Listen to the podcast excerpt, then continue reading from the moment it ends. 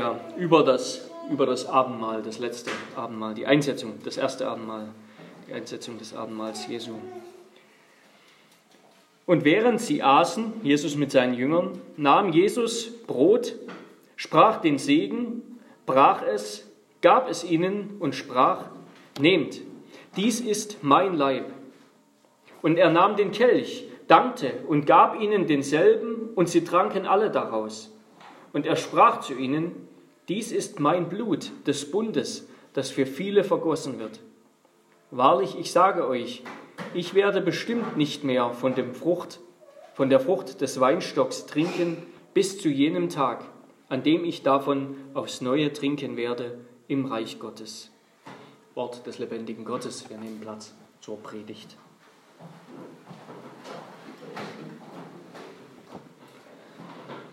Liebe Geschwister, Gemeinde des Herrn Jesus Christus, ich zitiere, ich glaube, wenn man in einem einzigen Wort zusammenfassen sollte, was Gott vorhat, welches Ziel er mit der Schöpfung des Universums und der Menschen, die es bevölkern, hab, verfolgte, dann wäre es das Wort Gemeinschaft. Gemeinschaft. Gemeinschaft ist Gottes großes Ziel mit der Welt. Ja, wenn wir, und ich stimme mit diesem Zitat voll und ganz überein, wenn wir sagen müssten in einem einzigen Wort, wofür das Ganze, wofür die Schöpfung der Erde, der Menschen, all das, wofür, dann ist es dieses Wort, Gemeinschaft. Gott hat Himmel und Erde geschaffen, damit er dort mit seinen Geschöpfen, das heißt mit uns, mit seinen Ebenbildern, für immer vollkommene Gemeinschaft haben kann. Und wir miteinander indem wir einander kennen, also uns und unseren Schöpfer, indem wir einander lieben und miteinander leben zu Gottes Lob, zu seiner und unserer Freude. Und dieses, dieses Wort Gemeinschaft und dieses, dieses Projekt Gemeinschaft ist, ist deshalb das richtige Wort, es ist deshalb richtig, weil es etwas ist, was Gott sich nicht ausgedacht hat, was Gott nicht keine Idee, keine originelle Idee, auf die Gott gekommen ist, sondern das ist Gott in seinem tiefsten, uns unbegreiflichen Wesen. Gott ist die ewige Gemeinschaft von Vater, Sohn und Heiligem Geist. Und das ist er zum einen seinem Wesen nach, und darin war und ist und bleibt Gott für alle Zeit einzigartig absolut getrennt von allen Geschöpfen, auch von uns Menschen. Der eine Gott existiert als eine ewige Beziehung von Vater, Sohn und Geist. Aber Gott ist nicht nur Gemeinschaft seinem Wesen nach, er ist nicht nur eins seinem Wesen nach, sondern auch seiner Liebe nach. Er ist eins in seiner vollkommenen Gemeinschaft in und mit, durch und zu sich selbst. Also wir könnten sagen, Gott hat mit sich selbst, in sich selbst auf zweifache Art und Weise Gemeinschaft. Gemeinschaft aufgrund seines Wesens. Er ist, die drei Personen sind der eine Gott. Und Gemeinschaft aufgrund der Liebe, der Beziehungen, des Verhältnisses dieser drei Personen zueinander.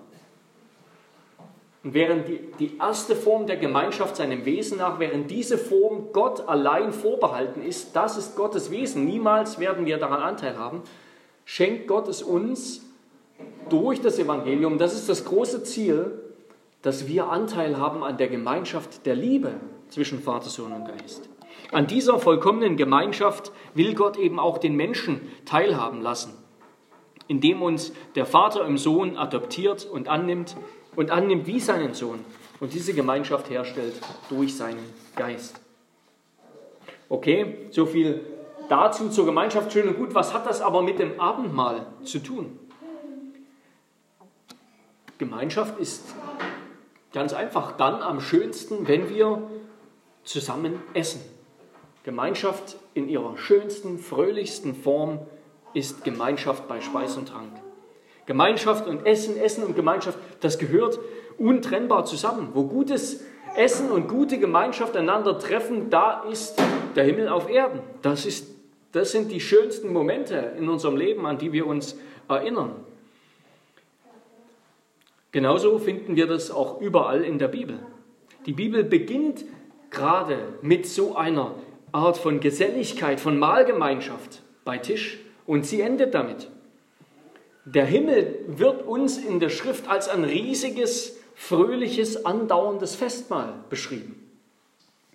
Da heißt es in Offenbarung 19, lasst uns fröhlich sein und jubeln und ihm die Ehre geben, denn die Hochzeit des Lammes ist gekommen und seine Frau hat sich bereit gemacht.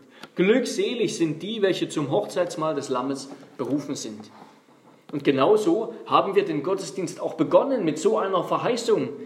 Da haben wir gelesen, Jesaja 25, und der Herr der Heerscharen wird auf diesem Berg allen Völkern ein Mahl von fetten Speisen bereiten, ein Mahl von alten Weinen, von fetten, markigen Speisen, von alten, geläuterten Weinen.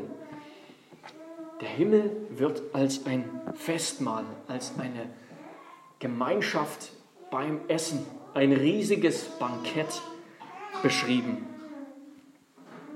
Und Essen und Gemeinschaft, das steht am Anfang der Bibel, das werden wir gleich noch sehen, und es steht oder am Anfang der Heilsgeschichte, der Geschichte überhaupt, und es steht ganz am Ende der Heilsgeschichte. Aber es erfüllt auch unser ganzes Leben als Christen. Ich denke, wenn wir über unser Leben als Christen nachdenken, dann haben wir, ich auch bisweilen, bewusst oder unbewusst häufig ein zumindest teilweise negatives Bild davon oder wir lassen uns erfüllen von negativen Gedanken über das christliche Leben, das, was unser Leben als Christen ausmacht oder erfüllt. Und das ist ein Problem. Unser Leben als Christen, das uns, erscheint uns als ein Gerichtsraum, ja, in dem wir ängstlich vor Gott zittern, ob wir seinen Ansprüchen genügen, als eine Prüfung, die wir bestehen müssen, wo wir nicht durchfallen dürfen. Oder es erscheint uns als ein schweres Joch. Ja, das Leben als Christen, das ist, das ist eine Last, das ist anstrengend, das ist Kampf und Leid. Ein schweres Joch, unter dem wir uns dahin quälen müssen und wo wir ja nicht versagen dürfen. Aber wenn, wenn das alles ist, diese Seite von Leid und, und Anfechtung und Schwierigkeiten, dann werden wir keine Anziehungskraft haben als Christen. Wenn das alles ist, was, was aus uns herausspricht oder was in uns drin ist an Gedanken über das christliche Leben. Wer will schon so leben? In Sprüche, in Sprüche 15, Vers 13 heißt es, ein fröhliches Herz macht ein fröhliches Angesicht. Aber wenn das Herz betrübt, bekümmert ist, entfällt auch der Mut. Ja, wenn wir als, als Trauerklöße leben, dann werden uns der Mut und die Kraft fehlen, die aus einem, nur aus einem überzeugten, fröhlichen Glauben, aus einem überzeugten, fröhlichen Herzen kommen.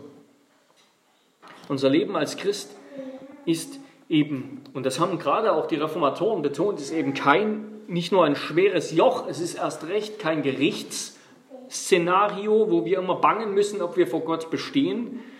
Nein, es ist viel eher wie eine Reise, eine Pilgerreise zum Hochzeitsmahl des Lammes und zur ewigen Gemeinschaft mit Gott.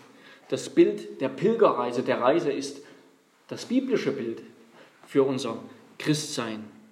Und dabei wartet Gott nicht nur am Ziel dieser Reise, am Ende dieser Reise auf uns, sondern er bereitet uns einen Tisch in der Wüste. Psalm 78, 19. Er bereitet uns einen Tisch in der Wüste für die müden Pilger.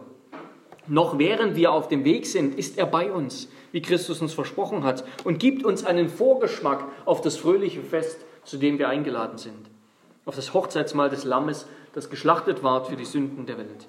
Ja, der Vater selbst deckt uns schon heute den Tisch, auf dem sich uns der Sohn hingibt als Speis und Trank. Und dieser Tisch in der Wüste, diese Mahlzeit von Brot und Wein auf der Wanderschaft ins himmlische Zion, das wollen wir uns heute anschauen, wenn wir über das Abendmahl nachdenken. Das ist ein Opfermahl, erstens, zweitens ein Bundesmahl und drittens ein Hoffnungsmahl. Und unser Ziel ist es, dass wir umso fröhlicher gemeinsam Herrnmahl feiern und dann auch als Christen leben. Erstens also die Einsetzung des Herrnmahls als Opfermahl. Und es ist ich habe schon damit begonnen. Es ist erstaunlich, wie wichtig das Thema Essen und Gemeinschaft, Mahlzeit in der Bibel eigentlich ist. Besonders im Alten Testament gehören Essen und Gemeinschaft immer zusammen. Diese beiden gehörten immer zusammen. Und so beginnt auch die Geschichte der Menschen. Die beginnt in einem Garten, die Geschichte Adams und Evas, in einem Garten, den Gott den Menschen gepflanzt, gebaut hat, wo sie ungebrochene, tiefe Gemeinschaft mit Gott, ihrem Vater, ihrem Schöpfervater hatten, angesichts der leckersten Früchte, der feinsten und leckersten Früchte, die sie alle genießen durften, die Gott zu ihrer Freude geschaffen hat. Gott, der, der selbst nichts ist, der ein Geistwesen ist. Alle Früchte bis auf eine. Bis auf eine. Aber der Mensch, der Prototyp Mensch, der beste Mensch, der schenkte der Stimme der Lüge Glauben, die ihm einredete, dass er genau diese eine Frucht auch haben muss. Die, genau diese eine Frucht muss er sich nehmen, selbst wenn er dabei Gottes Gebot missachtet. Das teuflische Verlangen nach dieser einen Frucht, das hat die Gemeinschaft mit, dem, mit seinem Schöpfer und Vater zerstört. Und so haben sie, Adam und Eva, die verbotene Frucht gegessen. Im Mund war sie noch süß, aber danach erzeugte sie, verursachte sie eine bleibende Bitterkeit. Und diese Frucht, die war gar nicht besonders. Die war nicht besonders lecker. Nichts in der Bibel deutet darauf hin, dass in diesem Baum irgendetwas Besonderes war. Es war eine ganz normale Frucht von einem ganz normalen Baum. Besonders war der Wille Gottes, diesen Baum und diese Frucht zu gebrauchen, um den Menschen dadurch auf die Probe zu stellen, um ihm eine Gelegenheit zur Bewährung zu geben. Eine Gelegenheit, um Gott treu und gehorsam zu sein.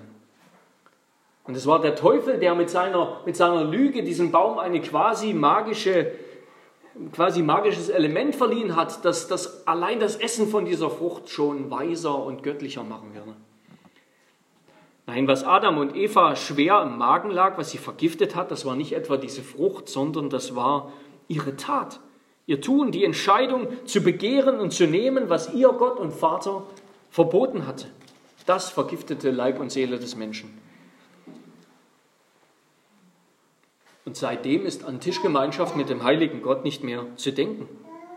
Unser Ungehorsam gegenüber Gott, unser Misstrauen ihm gegenüber, das vergiftet nicht nur uns selbst und unsere Beziehungen zu anderen, sondern auch unsere Beziehung zu unserem Schöpfer und Vater. Die fröhliche Tischgemeinschaft, mit der die Geschichte von, des Menschen begonnen hat, diese ist zerbrochen und aufgekündigt worden von uns. Und doch ist es Gott, der diese Gemeinschaft erhalten will, der uns sucht, der uns nachgeht in seiner Liebe.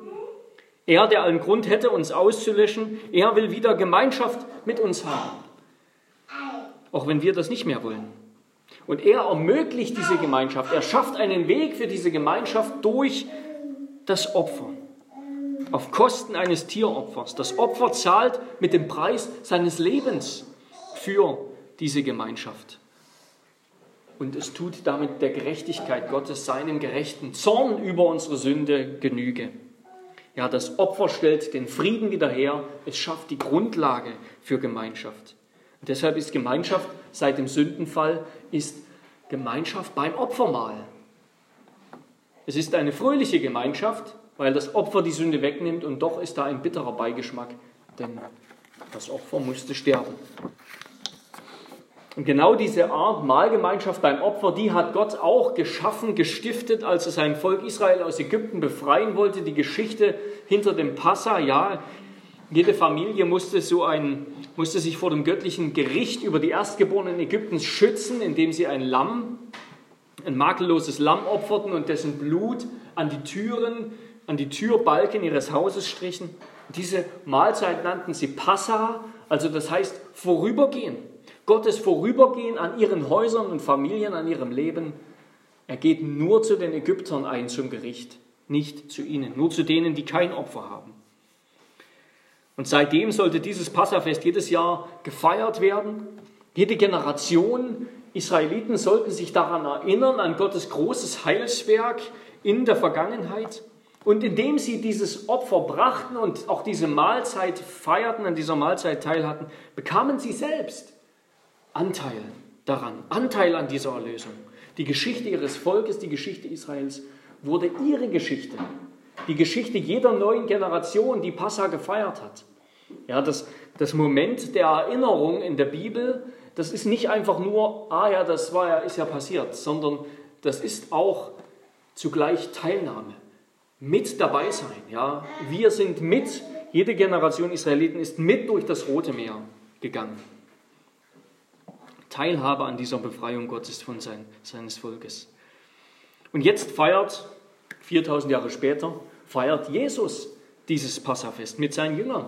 Und er feiert das nach der traditionellen Ordnung, nach der der Pater Familias, also der, der Familienvater oder das Haupt der Tischgemeinschaft, der reicht viermal einen Kelch in die Runde, in die Tischgemeinschaft. Er betet darüber, dankt darüber und reicht ihn dann in die Runde. Vier Kelche werden getrunken mit verdünntem Wein. Und bei dieser Festlichkeit wurde ungesäuertes Brot gereicht, bittere Kräuter, die an die Sklaverei in Ägypten erinnerten, gedünstete Früchte. Im Hauptgang dann das gebratene Lammfleisch von dem zuvor geopferten Lamm. Und dann fragte der Jüngste, was denn geschehen war, woran man sich mit diesem Fest erinnern will. Und der Pater Familias, der Familienvater, erklärt dann die Geschichte, die Geschichte der Erlösung Israels aus der Sklaverei. Und dann wurde das ungesäuerte Brot gebrochen, es wurde verteilt und gemeinsam mit dem Lamm gegessen. Und daraufhin wurde ein dritter Kelch getrunken, der Segenskelch. Und während diesem ganzen Mahl und auch danach wurde gesungen, es wurden die, die Hallel-Psalmen gesungen, Psalmen 113 bis 18, 118. Und zum Schluss wurde dann ein letzter Kelch getrunken. Und während also Jesus dieses Passamal feiert mit seinen Jüngern ganz traditionell, weicht er plötzlich davon ab, als er beim, beim Brechen dieses, dieses ungesäuerten Brotes nicht sagt, wie man sagen sollte, dies ist das Brot der Bedrängnis, das unsere Vorfahren aßen das unsere Vorfahren in Ägypten aßen. Er hat nicht das gesagt, sondern stattdessen, dies ist mein Leib. Die Jünger waren sicherlich völlig verwirrt, trauten ihren Ohren nicht, als sie das hörten. Jesus verändert eine jahrhundertealte Tradition. Und, und wie? Jesus sagt auf einmal, also dieses Brot entspricht ab jetzt meinem zu opfernden Leib. Es ist ab jetzt das Brot meines Leidens. Denn ich werde in wenigen Stunden leiden und sterben, damit ihr aus eurer Knechtschaft von Sünde und Tod für immer erlöst werdet. Und natürlich meinte Jesus damit nicht, dass das Brot tatsächlich sein Körper wäre oder dass das, der Wein tatsächlich sein Blut wäre, den, den, den die Jünger mit ihrem Mund und ihren Zähnen essen. Nein, die Jünger, die Jünger haben das verstanden. Ihm war sofort klar, dass Jesus hier theologisch, symbolisch redet. Denn, denn die traditionellen Worte, dies ist das Brot der Bedrängnis, das unsere, Ägypten, unsere Vorfahren in Ägypten aßen, das bedeutete auch nicht, dass dieses Brot das gleiche ist, dasselbe gleiche, das sie damals schon vor 4000 Jahren in Ägypten gegessen haben. Und, und seither alle Generationen. Nein, das ist natürlich symbolisch gemeint. Den Jüngern war klar, dass diese Einsetzungsworte Jesu, dies ist mein Leib, dass das nicht wörtlich Jesu eigenen physischen Leib beschreibt. Denn immerhin war Jesus selbst leiblich gegenwärtig. Ja, er saß da und reichte ihnen Brot und Wein. Also beiden waren gegenwärtig, Brot und Wein und Jesus in Person und nicht irgendwie vermischt miteinander. Nein, was Jesus hier von seinem Leib und seinem Blut über Brot und Wein sagt, das heißt, dass jeder, der, der dieses Brot isst, der diesen Wein trinkt im Glauben, dass er an Christus im Glauben Anteil erhält, an seinem Leiden und Sterben, an seinem Leben und Sterben. Ja, wer, wer Brot und Wein im Glauben isst und zu sich nimmt, der verleibt sich den Tod Jesu ein. Er nimmt an seinem Opfertod persönlich Anteil und macht ihn sich zu eigen. Das, was Jesus getan hat, gestorben ist, das wird jetzt mein das ist mein Tod, das ist mein Leben. Er ist mein, ich bin sein.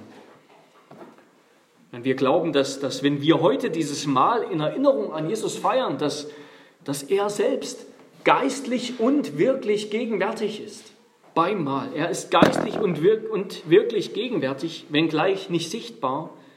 Und er spricht zu jedem von uns, ich bin damals für dich gestorben.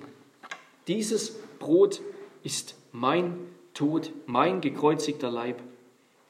Dieser Wein ist mein vergossenes Blut. Mein Tod war der Preis für dein Leben. Jetzt kannst du wieder Gemeinschaft mit Gott haben. Denn wenn du eins geworden bist mit mir, wenn du Teil hast an mir, dann bist du rein, bist du gerecht und heilig vor Gott, denn ich habe all deinen Schmutz, deine Sünde, deine Schuld, all diese gebrochene Gemeinschaft auf mich genommen. Mein Vater nimmt dich jetzt wieder an. Er ist auch dein Vater, denn du und ich, wir sind jetzt eins. Durch meinen Leib hindurch, das heißt durch mein Blut, hast du wieder Zugang ins Allerheiligste, zum Herzen des Vaters. Das sagt Jesus zu uns, wenn wir seinen geopferten Leib, sein vergossenes Blut trinken im Glauben, in Brot und Wein. Empfangen im Glauben. Eben nicht mit unserem Mund, sondern im Glauben. Und damit kommen wir zum zweiten Punkt, die Einsetzung des Herrnmahls als Bundesmahl. Und es war ganz wichtig, dass Jesus hier dieses Passamal feiert mit seinen Jüngern, dass er das Passamal feiert und seinen Jüngern erklärt, was sein Tod bedeutet, warum er sterben würde. Denn, denn was wäre passiert, wenn Jesus das nicht getan hätte? Dann hätten die Jünger seinen Tod mit Sicherheit als einen Märtyrertod gedeutet. Ja, Jesus, der wurde, der kam unter die Räder, der wurde ein Opfer des römischen Systems, innerjüdischer Intrigen und Zwistigkeiten. Das wollte der eigentlich gar nicht, wollte ja niemand, dass der stirbt, der war eben ein Märtyrer. Aber Jesus wollte, dass sie verstehen, dass sein Leben, das ihnen gewaltsam genommen wurde, das hat er gegeben. Das war Gottes Plan, das war sein Plan, um ein Opfer für Sünden zu bereiten ein Opfer für Sünden zu bereiten. Das Herrnmal vergewissert uns, dass der Leib Jesu so gewiss für mich am Kreuz geopfert und gebrochen und sein Blut für mich vergossen ist, wie ich mit Augen sehe, dass das Brot des Herrn mir gebrochen und der Kelch mir gegeben wird. Aber das Herrnmal als Opfermahl, das ist nicht alles. Das Herrnmal ist zugleich auch, dieses Mahl ist zugleich auch ein Bundesmahl ist doch ein Bundesmahl. Und das war eine, das war eine Praxis damals, die wir auch bis heute kennen, dass beim Bundesschluss, bei Verträgen, das gemeinsam gegessen wurde als Bestätigung dieser Bundesgemeinschaft, die man, die man geschlossen hat, besiegelt hat, auch durch das Opfer. Das kennen wir bis heute. Nach einem erfolgreichen Deal in großen Firmen gibt es ein Geschäftsessen. Und genauso hat Gott damals als er mit seinem Volk Israel einen Bund geschlossen hat, genauso hat er damals mit ihnen Mahl gehalten. So, so lesen wir das in Exodus 24, 2. Mose 24, da heißt es, und Mose stand früh am Morgen auf und errichtete einen Altar unten am Berg und zwölf Gedenksteine für die Stämme Israels. Und Mose sandte junge israelitische Männer, damit sie Brandopfer darbrachten und Jungstiere opferten als Friedensopfer für den Herrn. Und Mose nahm die Hälfte des, des Blutes und goss es in Schalen, aber die andere Hälfte des Blutes sprengte er auf den Altar. Darauf nahm er das Buch des Bundes und las es vor den Ohren des Volkes. Und sie sprachen, alles, was der Herr gesagt hat, das wollen wir tun und darauf hören. Da nahm Mose das Blut des Bundes und sprengte es auf das Volk und sprach, seht, das ist das Blut des Bundes, den der Herr mit euch geschlossen hat, aufgrund aller dieser Worte. Da stiegen Mose und Aaron, Nadab und Abihu und 70 von den Ältesten Israels hinauf und sie sahen den Gott Israels. Und unter seinen Füßen war es wie ein Gebilde von Saphirplatten und so klar wie der Himmel selbst. Und er legte seine Hand nicht an die Auserwählten der Kinder Israels. Und sie schauten Gott, aßen und tranken. Also Gottes Bund mit seinem Volk am Berg Sinai wurde mit einem Opfermahl, mit einem gemeinsamen Mahl von Friedensopfern besiegelt. Und das Volk wurde mit dem Blut des Bundes besprengt und dadurch gereinigt und geheiligt für die Gemeinschaft mit Gott. Und danach sind eben geheiligt und gereinigt sozusagen sind die 70 Ältesten als Vertreter des Volkes zusammen mit Mose und den Priestern auf den Berg Gottes gegangen und haben dort in der Gegenwart Gottes ein Bundesmahl gehalten.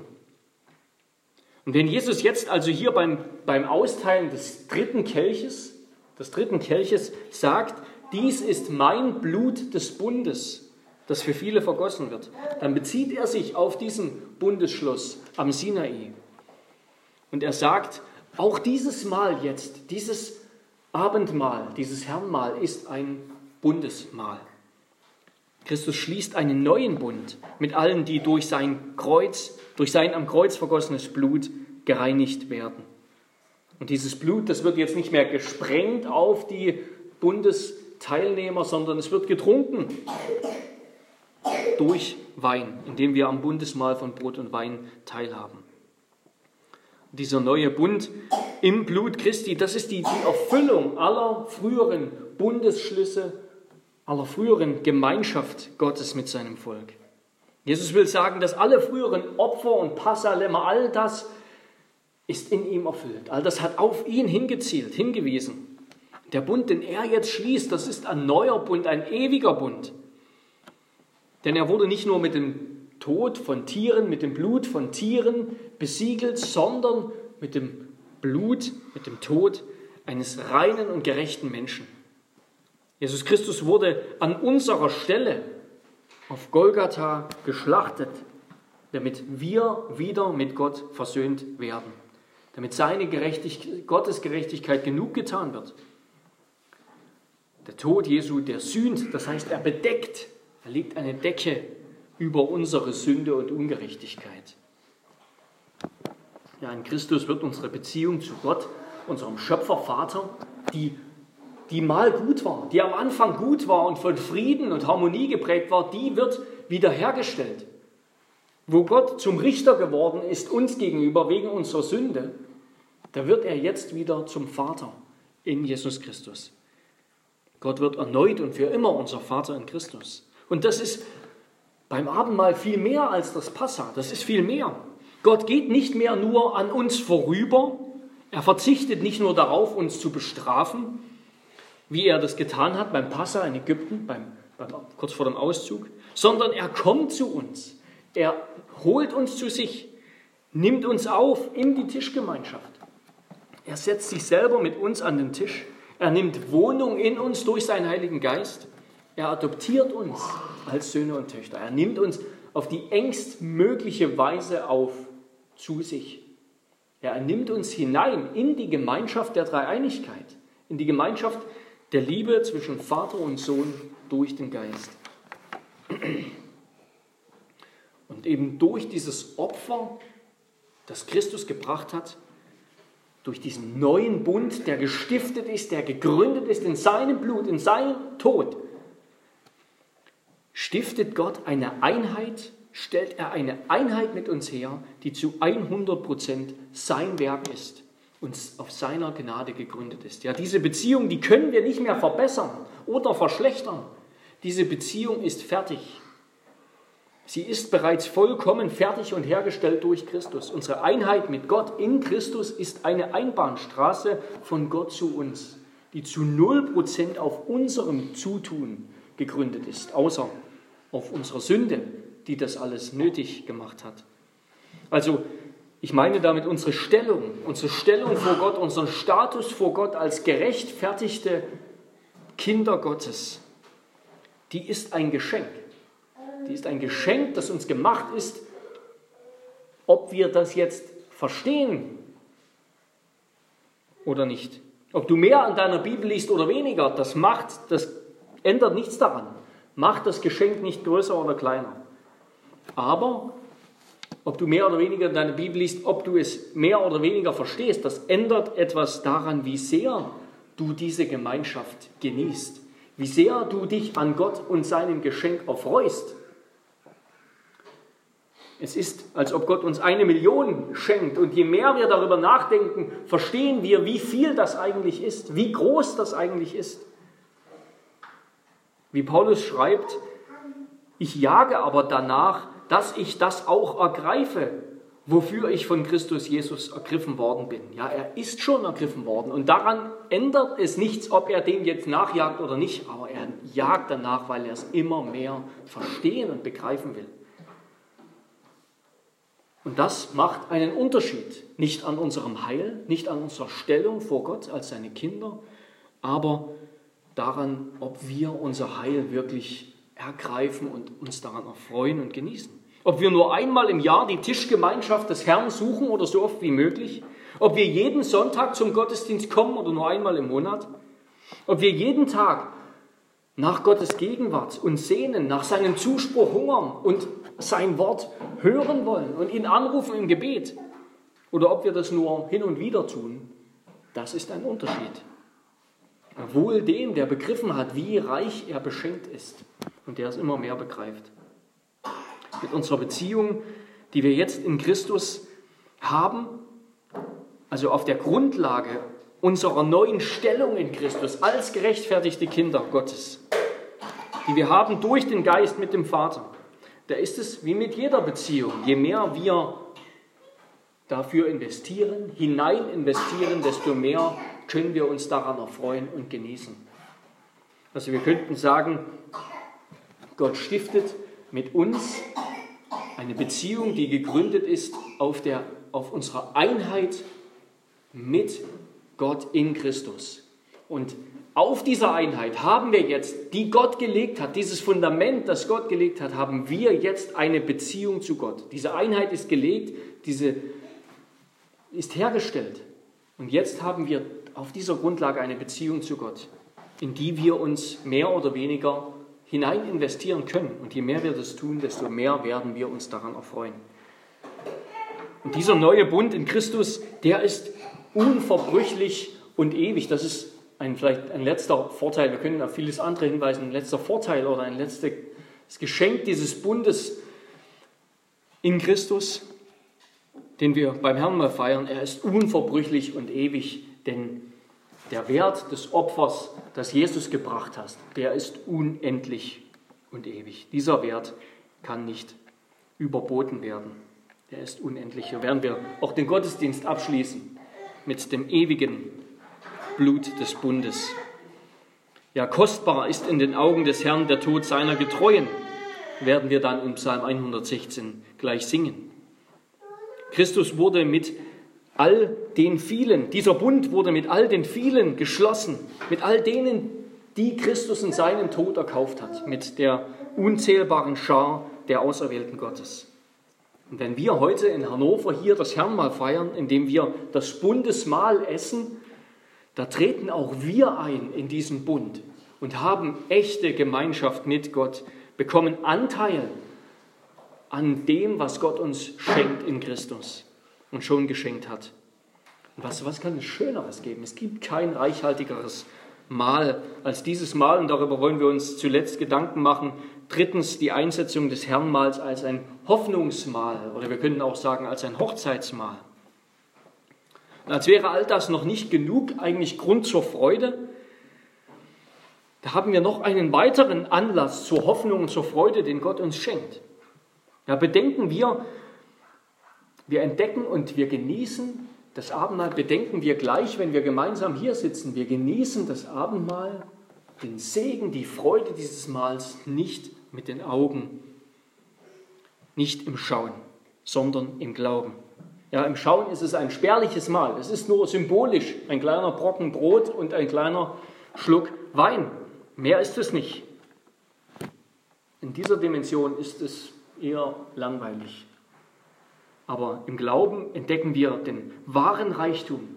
Und deshalb, wenn wir hier sitzen, lasst uns im Glauben wirklich aufschauen auf das, was wirklich geschehen ist, worum es hier wirklich geht, auf Christus, der zur Rechten Gottes sitzt und der uns jetzt einlädt und uns sich selbst schenkt durch seinen Geist, der zu uns kommt und sich uns schenkt in seinem Tod und in seinem Leben dann werden wir sehr viel zu genießen haben bei diesem Mahl. Und ich wünsche mir auch für uns, für mich, dass wir, dass das Herrnmahl, das Abendmahl, wenn wir es gemeinsam essen, für uns noch viel mehr ein Mahl der Freude wird. Eine, eine fröhliche Tischgemeinschaft. dass wir uns nicht von einer vielleicht etwas seltsamen Stimmung hier vorne am Tisch zusammen ablenken lassen, sondern wirklich gemeinsam uns an unserem Herrn und an seiner Freigebigkeit und Liebe erfreuen.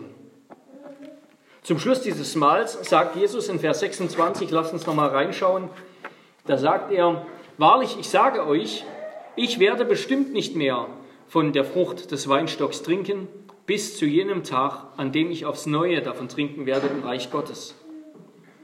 Anstatt also, wie es eigentlich der Tradition, dem Ritus entsprechen würde, anstatt den vierten Kelch zu trinken, der nochmal in die Runde gereicht wird, anstatt diesen vierten Kelch zu trinken, sagt Jesus, dass er diesen Kelch nicht trinken wird, bis er wiederkommt, bis er, bis zu jenem Tag, sagt er. Und jener Tag, das ist der Tag seiner Wiederkunft. Das wissen wir aus Kapitel 13, wo wir das gehört haben.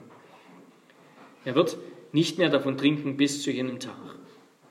Und er deutet damit nicht nur seine Auferstehung an, ja, er wird wieder trinken, er wird wieder leben, sondern noch viel mehr macht er deutlich, dass er eines Tages als der erhöhte und verherrlichte Menschensohn, als der König des Reiches wiederkehren wird. Er wird es wieder trinken in seinem Reich, im Reich Gottes. Und dann nicht nur als Bote dieses Reiches, als Prophet dieses Reiches, der sagt, das Reich ist nahe herbeigekommen, sondern als König dieses Reiches. Er macht damit deutlich, ich bin der König dieses Reiches. Jesus legt hier also nicht irgendwie ein Abstinenzgelöbnis ab, er wird keinen kein Alkohol mehr trinken bis dahin, sondern das ist eine Selbstoffenbarung. Er selber ist der Herrscher, er ist der intronisierte Sohn Davids, der verherrlichte Menschensohn, der das Reich Gottes nicht nur ankündigt, sondern der es auch bringen wird, der es errichten wird, vollenden wird, wenn er wiederkommt, bei seiner Wiederkehr. Und bis dahin, bis Jesus sozusagen die, die, die, die Herrenmahlsrunde schließt, indem er den vierten Kelch trinkt und weiterreicht an seine Jünger, bis dahin ist das Abendmahl unabgeschlossen. Dieses erste Abendmahl ist in gewisser Weise noch offen. Der Pater Familias Christus hat den letzten Kelch noch nicht erhoben. Er muss die Runde zuerst noch abschließen. Jetzt ist es noch offen. Die, die Einladung ist ausgesprochen. Jeder, der sie hört und glaubt, darf im Glauben teilnehmen. Es ist so, als ob eigentlich dieses erste Herrenmahl seitdem andauert. Alle Generationen von Christen in aller Welt, die das Herrenmahl feiern, nehmen an diesem Mahl Jesu mit seinen Jüngern teil. Dieses Mahl ist noch nicht abgeschlossen. Sie alle haben Anteil und, und ergreifen im Glauben das eine Sühnopfer, ja Jesus für sie gekreuzigt, der unser aller Schuld weggetragen hat, der Gottes Heilswerk vollbracht hat. Und durch ein Opfermahl, durch ein Bundes- und Hoffnungsmahl haben alle Gläubigen Anteil an Christus und an allen seinen Gaben. Ja, wir sitzen am Tisch hier als eine Bundesfamilie, natürlich wir zusammen mit uns, aber auch darüber hinaus mit allen Gläubigen. Als eine Bundesfamilie, deren Blutsbande nicht länger irdisch ist, sondern himmlisch. Was uns als Christen beim Mahl des Herrn miteinander verbindet oder wir könnten auch sagen verbündet, das ist nicht die gleiche Erziehung und Bildung, nicht die gleiche Abstammung oder Ethnie, nicht das gleiche Einkommen, die gleiche politische Meinung, gleiche Nationalität oder Beruf oder sonst was. Nein, wir gehören zusammen, weil Christus jeden einzelnen von uns durch sein Blut erkauft hat und weil er uns sozusagen zusammen geliebt hat, uns zusammengefügt hat, sodass wir auch jetzt einander lieben. Also jede Feier des Herrnmahls ist damit eine Vorwegnahme, ein Vorausblicken auf den Abschluss, auf dieses ewige Hochzeitsmahl und Bundesmahl. Die Vorwegnahme des ewigen Mahls, das Christus, unser Bräutigam, uns eindecken wird. Es ist ein Tisch, den Gott in der Wüste, uns in der Wüste bereitet, auf der Pilgerschaft. Und doch ist er nicht mit irdischen Speisen, sondern mit himmlischen Speisen, mit himmlischem Manna gedeckt. Ja, liebe Geschwister, Christus lädt uns an seinen Tisch und er deckt ihn uns. Und das ist etwas Wunderbares. Er ist unser Bräutigam, der uns diesen Tisch deckt. Er speist uns nicht ab mit billigem Essen, mit Fastfood, sondern er gibt uns das Wertvollste. Dieses Mal ließ er sich sein Leben kosten. Sein Leben. Er schenkt sich uns, uns sein Leben. Sein Leben, das unseren Tod schon verschlungen hat, das unsere Sünde und Schuld verschlungen hat. Sein Leben, das ewig währt. Sein Leben, das Leben des ewigen Sohnes. Das heißt, er schenkt uns seine Sohnschaft. Er schenkt uns die Gemeinschaft mit dem Vater in vollkommener Gerechtigkeit und Heiligkeit als Gottes Kinder. Ja, dass wir heute hier sitzen bei Brot und Wein, bedenken wir, dass das hat Christus das Leben gekostet. Du lebst, weil er starb. Ja, weil er den Tod überwand und ewig lebt. Wie viel mehr nun, sagt Paulus, werden wir, nachdem wir jetzt durch sein Blut gerechtfertigt worden sind, durch ihn vor dem Zorn rettet werden. Wenn wir mit Gott versöhnt worden sind durch den Tod seines Sohnes, als wir noch Feinde waren, wie viel mehr werden wir als Versöhnte gerettet werden durch sein Leben. Er ist nicht nur der Gestorbene, sondern auch der Auferstandene.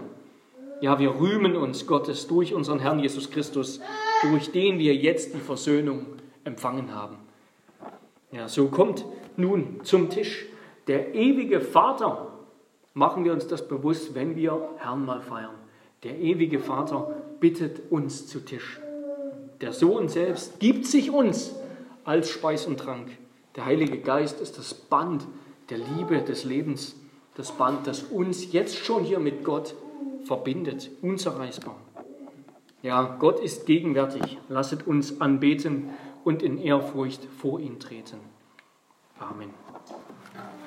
Amen. Lasst uns beten. Himmlischer Vater, lebendiger Gott, wir danken dir, dass du uns auf so wunderbare Weise versorgst und beschenkst. Ja, Herr, hab Dank, dass du uns auch in diesem Gottesdienst durch dein Wort und besonders durch das Mahl, das wir gleich feiern, wieder mal bewusst machst, dass wir allen Grund haben, uns zu freuen, dankbar und fröhlich zu sein und, und voller Hoffnung zu leben, voller Hoffnung und Vorfreude zu leben als Christen. Wir danken dir, dass du uns so reich beschenkst, dass du uns dein Leben schenkst, Herr Jesus Christus, auf diesem Tisch. Ja, dass wir jetzt schon wahre, echte Gemeinschaft haben und dass damit die Schöpfung, das Universum wieder zu seinem Ziel und Ende kommt dass wir hier am Tisch, wenn wir mit dir Gemeinschaft haben und miteinander der Gemein der dem Ziel entsprechen, das du mit der Schöpfung dir gesetzt hast. Dafür danken wir dir. In Jesu Namen. Amen. Lasst uns gemeinsam auf die Predigt antworten indem wir zusammen weiter singen aus Psalm 16, die Strophen 4 bis 6. Psalm 16, Strophen 4 bis 6.